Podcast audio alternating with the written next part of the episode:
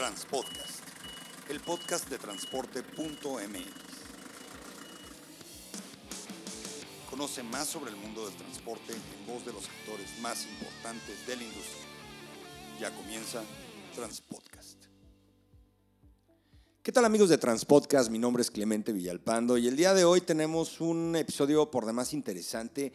Primero que nada por el tema del autoconsumo de combustibles que tenemos los transportistas. Eh, en los últimos años, eh, con la nueva regulación y con las reformas a la, a, la, a la política energética del país, pues se han abierto un poco más los conductos para consumir el combustible. Y eso quiere decir que muchas personas pueden comprar directamente de algunos distribuidores macro y pueden almacenar estos combustibles en lo que le llamamos el autoconsumo, que para fines prácticos, quienes no estén en la jerga transportista, es que tengas una microgasolinera o una microestación de servicio dentro de tus instalaciones. Igual que como las ves en, hacia el público, con un despachador, con un sistema en el cual tú llegas, eh, administras el combustible y, tienes un tanque en algunos de los casos de 20, 30, 40 mil litros. Y bueno, así es como funciona. Pero para esto tenemos a un especialista, a un empresario que se llama Amado Acevedo Sánchez. Él, eh, además de ser exfuncionario público y haber trabajado con la Comisión Reguladora de Energía, también eh, ahora ya lo hace como profesional dentro de una compañía que se llama Energía Mex. Eh, buenos días, buenas tardes, buenas noches, Amado. Por, por así que por como es un podcast, pues a cualquier hora nos escuchan. Este, me da mucho gusto saludarte y gracias por aceptar nuestra invitación.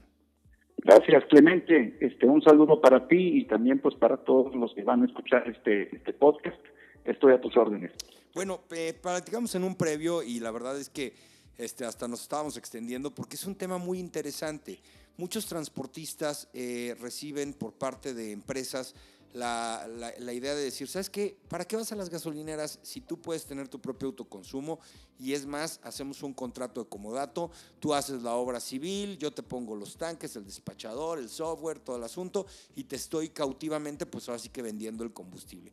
Pero nos platicabas, y si quieres vamos empezando por ahí agarrando materia, de que hay ciertas disposiciones que luego los transportistas no conocemos de qué es eh, lo que tenemos que respetar, no nada más en materia de protección civil, sino también en temas de poder comprar eh, y utilizar este tipo de, combustible, en nuestro caso el diésel, ¿no? Te escuchamos, Amado. Claro, mira, te agradezco. En realidad todo esto se remonta a la reforma energética impulsada en la administración eh, federal anterior, que se publicó el 20 de diciembre de 2013 en esta reforma energética se modificaron eh, leyes y reglamentos y se publicaron nuevos eh, que tienen un impacto directo en, eh, digamos, en las actividades relacionadas al sector hidrocarburos y petrolíferos. Por cierto, en la CRE, en las actividades, digamos, de, relaciones con diésel, con gasolina, con combustóleo, de manera genérica lo conocen como petrolíferos, y a los hidrocarburos, pues lo, que tiene que ver con gas natural, eh, gas eh, licuado, petróleo y demás.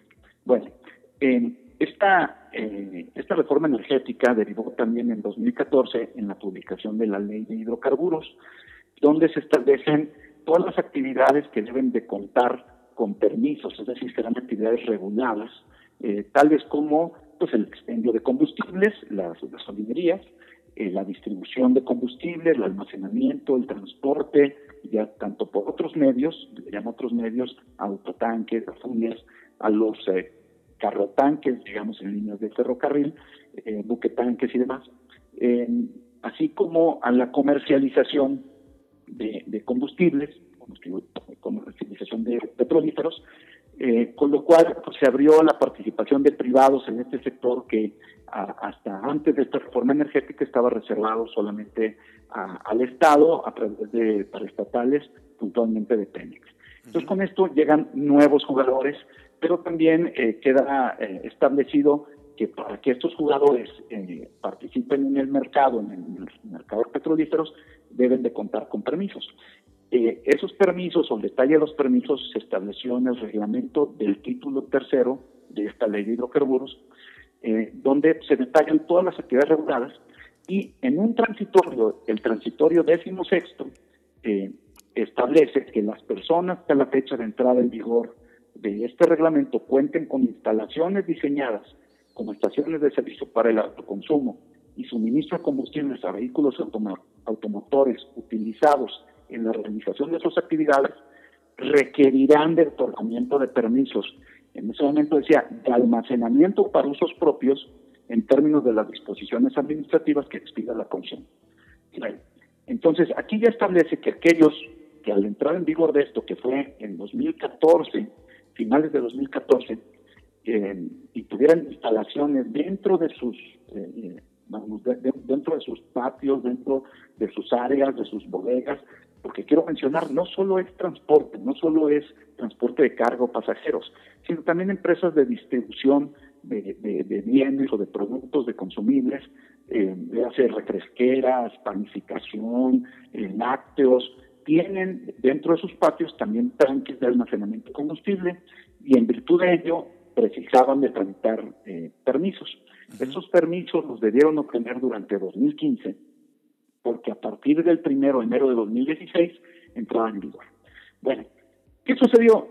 Se, se acercaron a regularizar alrededor de 300 eh, instalaciones de este tipo, de empresas privadas, que sin ser una estación de servicio, una gasolinería, sí contaban esta infraestructura, se, se asesoraron adecuadamente y obtuvieron sus permisos. A la fecha hay 325 este, permisos autorizados. Y tú, tú estimabas por, ahí cuántos autoconsumos existen, ¿no? Mira, esto es realmente una estimación porque quizás ustedes, desde luego, como, como especialistas y jugadores clave en el sector, podrán tener mejor datos, pero precisamente al no haber un, un registro, no haber solicitud de por medio, pero nosotros lo que estimamos es del orden de un universo de 3.500 a 4.000 instalaciones de este tipo. ¿Y tú tienes conocimiento de, desde qué litraje empiezan los autoconsumos? Mira, eh, esta es una muy buena pregunta, Clemente, porque puedes tener un tanque de 5.000 litros, pero si, se lo, si lo vas a utilizar para suministrar vehículos eh, automotores de carga o pasajeros, ya necesitas permiso. El mismito permiso eh, requieres para una, y tiene las mismas obligaciones, para un permiso, de, para un tanque de 10 mil litros, que para uno de 500 mil litros, o dos tanques de 250 en la misma instalación. este, ahora bien, eh, ¿qué es lo que sucedió? Bueno, pues eh, la CRE a lo que se abocó, pues tan solo por volumen y porque es lo que tiene muchísima mayor contacto con la sociedad, pues es a la regularización de las estaciones de servicio, de las gasolinerías. Este, porque además estas, eh, durante 2016 y 2017, eran abastecidas solamente por Pemex. Entonces ahí se hizo un, una, digamos, un, un, acuerdo que obligaba, o sea, quieres que te lleven combustible, necesitas el permiso. Y, puedo decirte que eh, en la oficina nosotros eh, estuvimos trabajando en aquella ocasión, el 31 de diciembre de 2015, hasta las 3 de la tarde que hubo una, este, eh, que, hubo sesión de pleno y se aprobaron el último paquete de ese año, porque entraba en vigor al día siguiente, el primero de enero de 2016, todavía en ese día nos aprobaron a nosotros, tramitadas por nosotros, alrededor de 25 estaciones. Y puedo decirte que al día primero, 2, 3 de enero, pues hubo estaciones de servicio a las que Pemex no les surtió combustible porque no tenían el permiso. Este, pero ahí era más sencillo, porque era el único que le podía vender era Pemex. Entonces, eh, con eso lo tenían controlado. Bueno, ellos y los guachicoleros. Ah, bueno, sí, aquí hay, hay otro tipo de negocio paralelo que afortunadamente se está combatiendo, este, pero que también nos lleva a, la, a premio de regularizar las estaciones de autoconsumo. Claro. ¿Qué, vino después?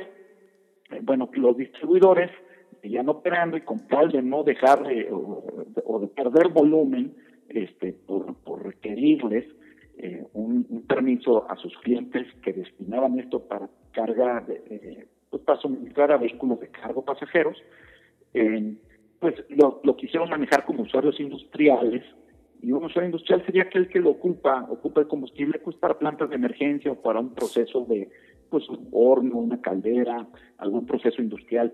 O pues si pensamos en la agroindustria, pues para suministrar a, a, tractores trilladoras, este tipo de maquinaria, o en minas, pues cuando lo destinan a, a, equipos eh, de maquinaria pesada para la industria de la minería, pues ellos no, estaban, no estaban supuesto por no ser un vehículo automotor.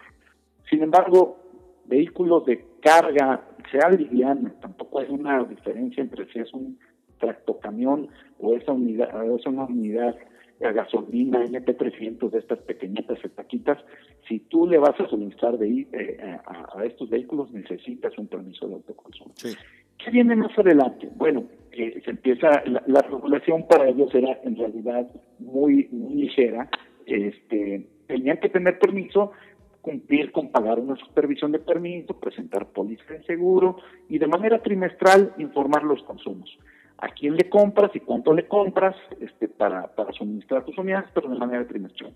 Y así vinieron operando 2016, 2017. En 2018 hay un cambio importante.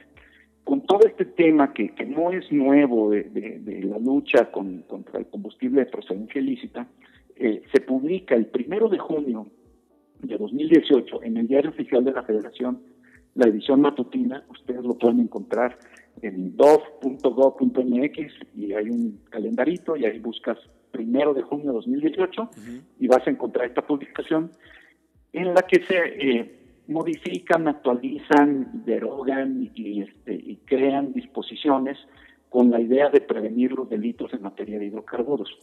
En particular, a los autoconsumos les, les imponen más obligaciones. Ahora debes de tener un sistema de control volumétrico, pues para eh, asegurar que el volumen que recibes pues coincide con el que estás consumiendo, el que recibes porque lo compras de manera legal, este coincide con lo que tú estás consumiendo. Esto con la idea de cerrarle el paso precisamente al combustible de procedencia ilícita. Correcto. Pero también te ponen pruebas de laboratorio de calidad de combustibles con laboratorios autorizados, aprobados por la CREI bajo la norma 16 de calidad de combustibles, que una unidad de verificación este, dictamine a partir de los informes de los laboratorios y de lo que te provea tu distribuidor o comercializador de combustible, así sea Pemex o sea un tercero, este, que tengas una, un dictamen también de un tercero autorizado que te dice que, tú, que estás operando y estás manteniendo y estás cuidando la instalación, porque al final del día es combustible y el combustible pues, es un material peligroso que debe tener un trato este, pues, eh, de acuerdo a las normas por la seguridad y por la protección al medio ambiente. Ok, eh, y, viéndonos ya las preguntas muy específicas, Amado, yo te quiero, yo te quiero hacer alguna serie de preguntas en donde yo creo que ahí vamos a entender muchas cosas. Primero, antes que nada, es eh, la, la, sugerencia es todos los que tengan algún tipo de autoconsumo, que hayan tenido previo 2012, 2010, que fue donde empezaron con este tema, ¿qué es lo que tienen que empezar a hacer?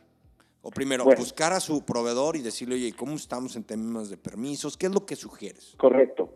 Mira, este, probablemente nos escuchen algunos, algunos eh, eh, colegas, algunos empresarios o administradores de, este tipo de infraestructura que sí tienen sus permisos. Lo que ellos tienen que saber es que a partir de esta publicación de junio del año pasado, tienen nuevas obligaciones que, que empezaron a ser vigentes a partir de octubre pasado. Entonces es documentarse, acercarse con ustedes. Yo me comprometo a enviarte eh, un, condensado muy muy concreto, muy puntual, muy fácil de leer, este, eh, para que tú tengas disponible y puedas tener ahí en, tu portal de Transporte MX.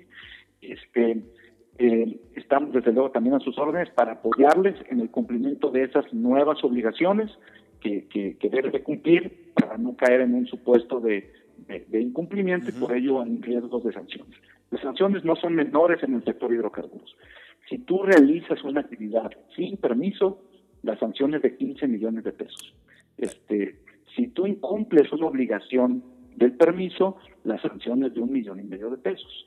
Entonces, con la ley en la mano, les pueden sangrar de manera muy importante y es lo que estamos tratando de, prevenir y ofreciendo nuestros servicios. Oye, Ahora bien, y una pregunta, pero para, para empresas pequeñitas, para empresas medianas, para empresas grandes, pues hay una diferencia. Eh, aquí en este caso en específico, te digo por el tema de costos, ¿no?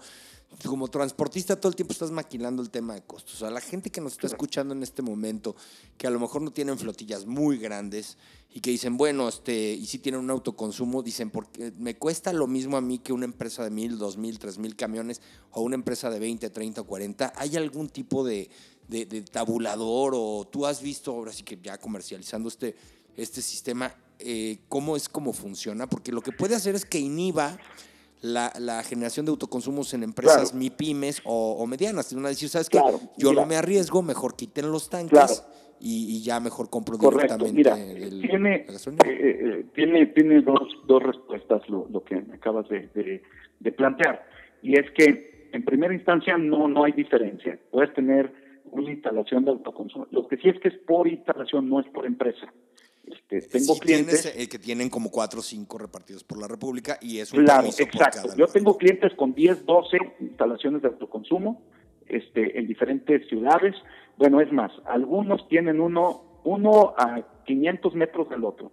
¿Por qué lo hicieron así? No sé. Así están. Pues a lo mejor como gasolineras cuatas, ¿no? Claro, necesitan un permiso para cada una de esas instalaciones. Por cada ubicación eh, digamos, por cada predio donde existe un tanque de almacenamiento y pues el dispensario, etcétera, se requiere permiso. Y en este sentido, es los costos, las obligaciones de, los permisos. Es son exactamente los mismos, para un tanque de 10 mil litros que para un tanque de 250 mil litros. Para una persona que tiene un autoconsumo y quiere regularizarlo, ¿cuánto es la inversión promedio? Entre los permisos y los impuestos y lo que tiene que pagar, más los servicios profesionales como empresas como la tuya, promedio, ¿cuánto es? Claro, a ver, eh, mira, asumiendo que estos tanques o que esta infraestructura esté en condiciones, digamos, de, de, ser regularizada, porque yo también he visto pues, que hay, no sé, imagínate una pipa, le quitaron las llantas, lo montaron sobre este, unos eh, eh, blocks y, ese es su almacenamiento. sí, que no tiene las guarniciones que tienes que tener, No va a pasar, entonces tendrían que hacer una inversión desde el tanque ¿no? y, la infraestructura necesaria. Para esto hay que referirse a la norma 5. La NOM 005 ASEA 2016 es la que eh, aplica para este tipo de 2017, perdón, es la que aplica para este tipo de instalaciones. Pero bueno, asumiendo que, el tanque, oye, pues es reciente, eh, se hizo una instalación adecuada, tiene un dique, tiene este tipo de, protección, hay una red contra incendios o hay eh, dispuestos ahí extinguidores en suficientes en, función de, la capacidad del tanque. Si tienes un tanque de 100 mil litros, pues no vas a poder dos extinguidores, ¿no? O sea, de, estos eh, normales, ¿no? tiene que ser algo muchísimo más robusto. Entonces, en pero asumiendo que tuvieran todo eso en orden, eh, hay un pago de derechos a la Comisión Reguladora de Energía por la solicitud de permiso que es del orden de 36 mil pesos. Eso se paga directo a la CRE.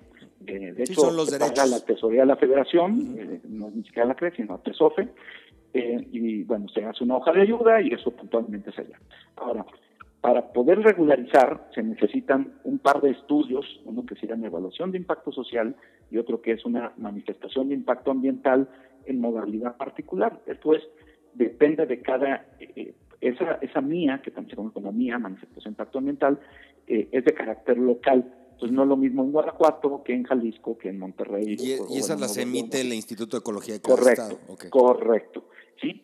Y eh, está un dictamen sobre el diseño de las instalaciones, el cual debe ser eh, emitido por un tercero autorizado por la ASEA en la norma 5 que les cité hace unos momentos, eh, y pues la propia gestión del permiso. De manera, eh, digamos, a grosso modo, estamos hablando del orden de 250 mil, 240 o 250 mil pesos, para, regularizar, una, un, permiso de autoconsumo que no requiera infraestructura.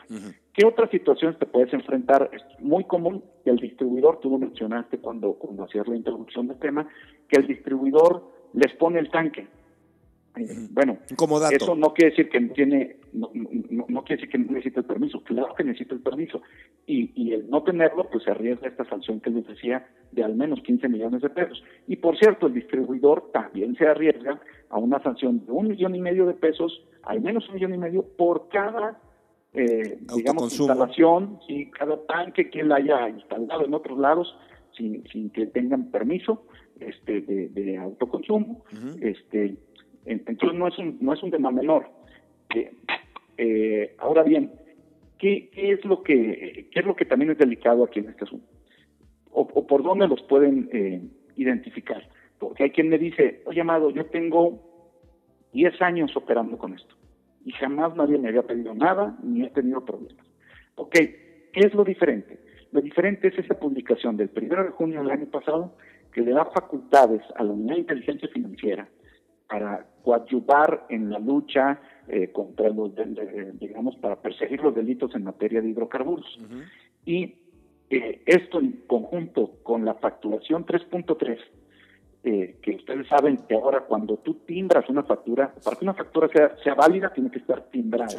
Y timbrar es que tu sistema fue a los servidores del SAT y registró en ese momento, en tiempo real, que una empresa le está vendiendo combustible a otra empresa. Y la cantidad, ¿no? O sea, y la cantidad, pues claro. Como que le vendió 100, 200 litros. O sea, si estás comprando 20 mil litros, bueno, dicen dónde los pones, claro, porque sí, desde luego, pues cualquiera que tiene una empresa o es persona física este, con actividad empresarial o eh, tú pides una factura de una gasolina y te la dan, ¿sí? Sin embargo, aquí yo me refiero a las facturas emitidas por comercializadores o por distribuidores, que son los únicos dos figuras dentro de la ley este, que eh, pueden eh, facturar combustible. Luego, solamente en función de esta ley de hidrocarburos, eh, el artículo 7 dice que queda prohibido, y dice así, ¿eh? está prohibido vender combustible a empresas que debiendo tener permiso no lo tengan. Entonces, el, incumplir con esto, pues ahí tiene ya también la sanción que mencioné. Para el distribuidor, que le comentabas, que recorre un millón y medio. Desde luego, pero absurdamente es muchísimo más fuerte para el transportista que no tiene permiso este, que para el propio, distribuidor. Es, sí, claro, es 10 que el distribuidor tarde que temprano está ganando la venta, entonces pues de ahí también se escapa la multa. Eso, eh, correcto. Entonces sí es muy importante clarificar que no es cierto que, que, que por su permiso de distribución ellos puedan, eh, eh, por, déjame plantearlo así, sembrar tanques en, los patios de maniobras o en las bodegas eh, de, los, de las empresas y, y, y, no estén lío. Pero no, ¿Qué es lo que se puede hacer? Si tú estás muy a gusto con tu distribuidor y quieres continuar, te, las condiciones que te dan, los precios, la atención, el servicio, vale la pena, y el tanque es del distribuidor, pues puedes pedirle que para regularizarlo, te, te, eh, te ceda en comodato o en arrendamiento, se pondrán de acuerdo, porque el permiso sí es necesario demostrar la posesión de la infraestructura. Pues la posesión puede ser propiedad porque lo compraste, o, puede ser este, un comodato o un arrendamiento. Entonces, tú vas con tu distribuidor, oye, pues mira, yo no quiero tener riesgos porque sé que esto viene así, y tú también tienes tus propios riesgos, entonces pues puedes hasta negociar de, oye, vamos pagando entre los dos, puedes llegar a acuerdos. Al final del día, al distribuidor le va a interesar conservar al cliente. Por supuesto. Pero el principal interesado, porque tú puedes consumir. Claro. Es muy cómodo tener un autoconsumo, pero si te va a generar un riesgo, te va a generar una responsabilidad, sales a la cuadra de, de, enfrente y consumes en la estación, ¿no? Desde luego, desde luego. Este, sin embargo, déjame decirte algo. Nosotros ya con tenemos en esta, en esta campaña de, invitar a regularizar, este, pues poco más de cuatro meses hemos tenido eventos eh, que, han sido muy exitosos en Monterrey, en, Reynosa, Tamaulipas, en la Ciudad de México, en Puebla, este, invitando a las empresas a acercarse y regularizar. Y lo que hemos encontrado es que eh, han recuperado su inversión, en algunos casos en semanas, en mes y medio. ¿Por qué? Porque hoy día tienen quizás solamente una opción de combustible, de proveedor de combustible, porque ningún distribuidor serio va a querer, eh, se va a arriesgar a venderte producto si tú no tienes permiso. Entonces estás anclado con el que hoy día te vende. Y a lo mejor no tienes ni, las mejores condiciones en precio o en crédito o, en calidad de producto incluso, los hay que mezclan y hacen algunas barbaridades. Este, em, y, cuando tú tienes tu permiso, entonces tú entras al mercado. A ver, yo tengo mi permiso de autoconsumo, yo le puedo comprar a cualquier distribuidor o comercializador. Y es importante citar, en este momento ya hay más operando, más de 300 comercializadores a nivel nacional. No, no se diga, todo el mundo recibimos todos los días, a cualquier hora, La llamada de algún conocido que, vende, que, ya vende claro, diésel. Claro, claro. Y, y, los que son serios te van a decir nada más que para que yo te venda necesitas que me muestres el sí. Ajá. Entonces, eh, hay gente que se ha ahorrado, o sea, eh, eh, eh, muchísimo más dinero en un mes por sus consumos, depende desde luego del consumo, pero si tú te ahorras 70 centavos, 50 centavos, en algunas ocasiones hasta un peso, este, respecto Sí. del precio que pagabas antes, y tú consumes eh, 600 mil litros, un millón de litros al mes, hombre, pues Sí. ahí ya tienes 600 mil pesos de ahorro, y si yo te digo que regularizar... Te cuesta tu 300 infraestructura y mil pesos, pues bueno. ya, Claro, contando eh, incluso el, el tema del, del pago de derechos y servicios y estudios y demás, 300 mil pesos en números redondos, hombre, en 15 días tuviste recuperación de inversión. Y, Y, además, tranqui- y tranquilidad. minimizar, sobre todo es eso, eh, Clemente, tienes la tranquilidad de que no van a llegar este, a, a, a clausurarte, esto es súper importante, porque ya no solo son sanciones económicas. En ese mismo decreto que te voy a enviar, este, y que ustedes pueden consultar, insisto, el primero de junio de 2018 en el Diario Oficial de la Federación, edición matutina, dice con toda claridad que la CRE, además de las sanciones y procedimientos de administraciones, podrá inmovilizar unidades, clausurar in- instalaciones, suspender el servicio.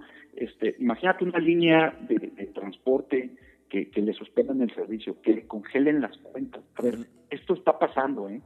Eh, hace dos semanas escucharon un- uno de los grupos gasolineros más grandes de México inmovilizar sus cuentas, denunciado y todo, por un sospecha de este de, de algún tema con combustible de Sí, sí, Le pasó a hidrocina, ¿no? Le- bueno, yo no lo quería No, soltar sí. pero ok, pero así como hidrocina, a Tecmol, a, a una gran cantidad, o sea, el que más sonó fue hidrocina, pero hay una gran cantidad de estaciones, de distribuidores, de empresas de transporte que han sido inmovilizadas, sancionadas, congeladas sus cuentas, este, y no tiene caso. La verdad es que jugarse estos riesgos es siempre muchísimo más económico jugar por la derecha, regularizar, regularizar las, las instalaciones. E incluso, mira, eh, otro, otro tema que quizás no, no, no, he, eh, no he explicado tramitar entre estos estudios y permiso y todo con la CRE puede tomar de tres meses y medio hasta cinco meses. Este, son los plazos, ¿no? La, la verdad ahí no hay mucho que hacerle porque se, se presentan temas a Secretaría de Energía, se presentan temas ante la Comisión Regular de Energía, a algún otro, la Semarnat o de Desarrollo Ecológico en, en las entidades. Este, entonces hay temas que, que son de autoridad, no, no, no, no dependen. Y de una la- vez de que tú, tú este, metes el trámite, este, te, como le llaman por ahí, te curas en salud. Pues mira, este, hay que ser, eh, hay que ser muy, muy juiciosos. Nosotros lo que haremos es solicitar la, el, el- el permiso, no con un enfoque de quiero regularizar una instalación que tiene seis años Ajá. operando, diez o lo que sea, porque la autoridad muy bien pudiera decir, ah, cómo no, con mucho gusto aquí se le da entrada a su solicitud de permiso, pero por otra, este, giro instrucciones a la, a, Ah, pero- a pero, la o sea, hay Dirección de- Asuntos Jurídicos por, para que emita Pero un- no creo una que la comisión lo haga así, ¿no, Amado? Porque pues ya hay derechos Mira, adquiridos. yo creo que lo suyo va a ser más bien invitar a la regularización. Sin embargo, también debemos, eh, de- debo ser muy claro. Este, este nuevo eh, eh, gobierno eh, necesita recursos. Todo lo que ha ofrecido y todas las decisiones que han tomado lo- los llevan a, tener una demanda importante de recursos que en un escenario donde ellos dicen no habrá nuevos impuestos y todo lo voy a simplemente a, cubrir de, la, de los ahorros que se den o de los ingresos derivados de, de combatir a la corrupción, no es, no es mi, mi expresión. ¿eh? Cualquier día en la mañana eh, este, escucha las, las declaraciones, todo va alrededor de eso. Con la ley en la mano van a ir a sancionar porque es una manera de ingresar dinero y es muchísimo dinero. Yo te digo que nosotros estimamos del orden de cuatro mil instalaciones que requieren regularizarse. Ujú. Si por cada una de ellas la sanción es de eh, un- 15 millones de pesos, Ujú. bueno, pues es nada más hacer Sí, pues hay que cuentas. hacer nada más las matemáticas. Sí, Pues muy bien, este, Amado. Pues fíjate que ya se nos está viniendo el tiempo encima, pero está muy interesante el tema. Creo que hay, hay mucho más que, que sacar aquí. Estoy viendo tu página en internet, energiamex.com. y estoy viendo tus datos de contacto, el teléfono 55 84 34 72 18 y el correo es contacto arroba energiamex.com. Pues, Claro. y, y- si tienes alguna red social o algo que quieres compartir. Correcto, sí, con mucho gusto. Mira, yo mi correo es acevedo@energiamix.com. Tenemos también una eh, un perfil en Facebook. Participamos en, en- en varios grupos ahí especializados tanto en transporte como como en energéticos o gasolinerías. Este, eh, si me permites, voy a dar también otro Sí, otro claro. correo electrónico. Es a ramírez arroba energiamix.com y L Forzan con Z Forzan arroba energiamix.com y eh, nosotros eh, estamos muy atentos de apoyarlos y seguramente platicaremos con, con ustedes para para organizar eventos, estamos eh, realizando eventos, mencionaba hace, hace unos momentos, eh, en, en las diferentes ciudades donde sabemos que hay eh, participación importante de empresas transportistas y de distribución que pudieran tener instalaciones de este tipo para invitar, invitarlos a sumarse. Y aquí finalmente, pues nada más eh, decir, eh, es muchísimo más barato cumplir, irse por la derecha, que luego estar enfrentando con abogados y, y- y temas este, ya de sanciones. La, la menor que les corresponde es de 15 millones de pesos, no vale la pena en manera alguna. Y lo que sí les puedo decir, cuando ustedes se regularizan, pueden tener acceso a opciones de combustible que ya están en el mercado, que como tú bien mencionas, Clemente, les llegan un día sí y el otro también Ajá. este, propuestas con, con temas competitivos, quizás en, en- en temas de costo, y, y, este, pues a las que no puedes acceder en tanto no tengas permiso. Pues maravilloso, ya lo saben amigos, colegas, este, mm, si tienen un autoconsumo, eh, pues revisen eh, la posibilidad de, de regularizarse lo antes posible, acudan a profesionales, eh, apóyense también de sus, proveedores, este, pero no, no se pongan ni se expongan a una situación que en un momento dado, pues bueno, les pueda repercutir en un daño patrimonial. ¿Para qué? No tiene caso. Yo creo que este, la mejor manera de hacer las cosas es por la derecha, ¿no?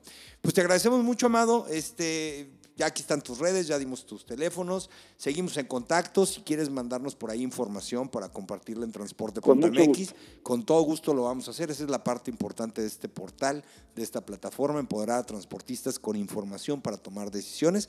Y pues decirles a todos que bueno, seguiremos aquí publicando este tipo de podcast porque es muy importante que conozcamos exactamente qué es lo que está pasando y cómo tenemos que estar regulados. Amado Acevedo Sánchez de Energía Mex, muchas gracias y bueno, seguimos en contacto. Muchísimas gracias. Saludos a todos y todos. Gracias a todos.